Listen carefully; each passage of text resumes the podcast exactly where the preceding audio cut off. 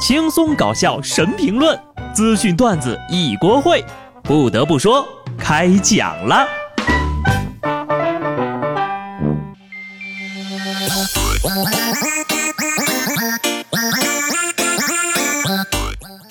Hello，听众朋友们，大家好，这里是有趣的。不得不说，我是机智的小布呀。朋友圈，谁的女朋友先用上 iPhone Ten 大赛终于落下了帷幕。我也谈一下使用 iPhone Ten 的感受吧。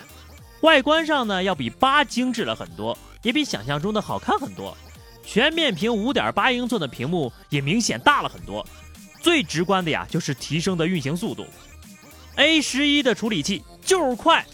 打开各种软件和多任务处理时非常的流畅，其他的功能呢倒还没有来得及看哈，因为站我前面玩手机那个人刚才下车了。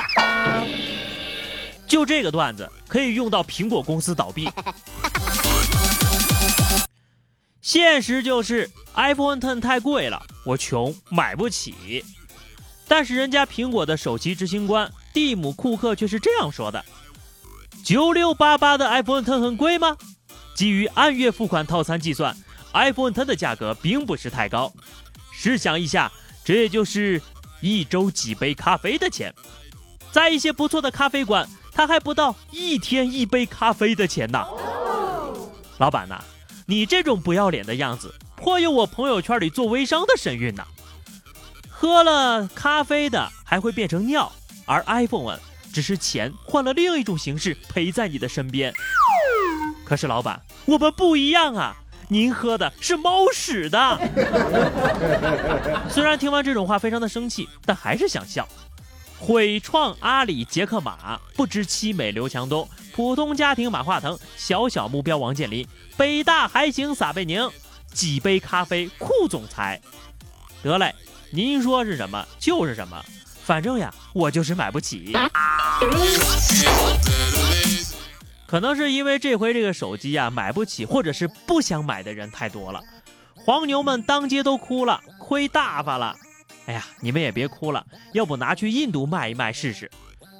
当地时间十一月三号，二十一岁的孟买小伙成为了塔纳第一名购得苹果 iPhone Ten 的人，而且呢，他买手机的排场相当的大呀，人家骑着马，举着。I love iPhone Ten 的标语牌，后面呢还跟着队伍和乐队。这回装的厉害了，我给你满分，不怕你骄傲。回头呀，你干脆再办一个酒席来庆祝一下，收的份子钱，没准就把手机钱给挣回来了。有人说，对物质的占有并不能获得持久的快乐，比如你买一辆车或者买一个包，开心的时间是有限的。那我们如何去获得长久的快乐呢？很简单。只要一直买买买就可以了呀。下面要说这事儿啊，我就有点想不通了。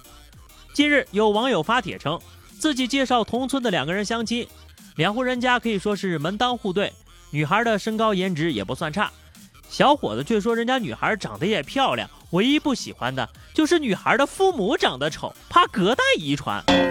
嘿，我是第一次听说太美也是被拒绝的理由。还能不能愉快的不可描述了啊！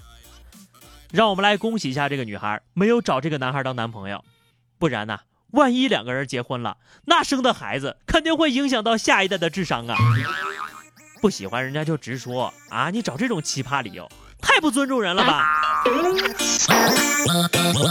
我建议啊，小伙子不如干脆把自己的择偶标准写明白点，也好让大家知道你为什么找不着对象。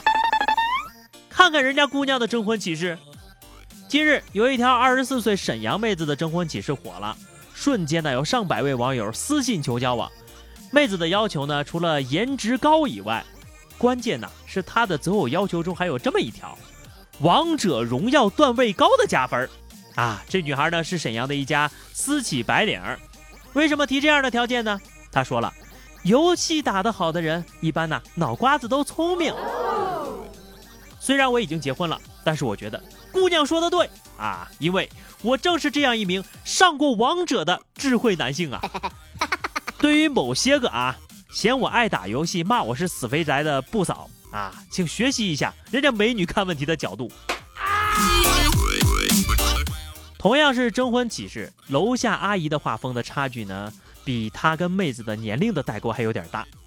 四号，在上海申迪生态园万人相亲会上，有一个五十七岁的阿姨带着她的后援团也来相亲。她说了：“我有文化、有素质、有钱、有房又美丽，嗲起来像林妹妹，要嫁高富帅。”自己的儿子呢也支持她，希望她明天就能嫁出去。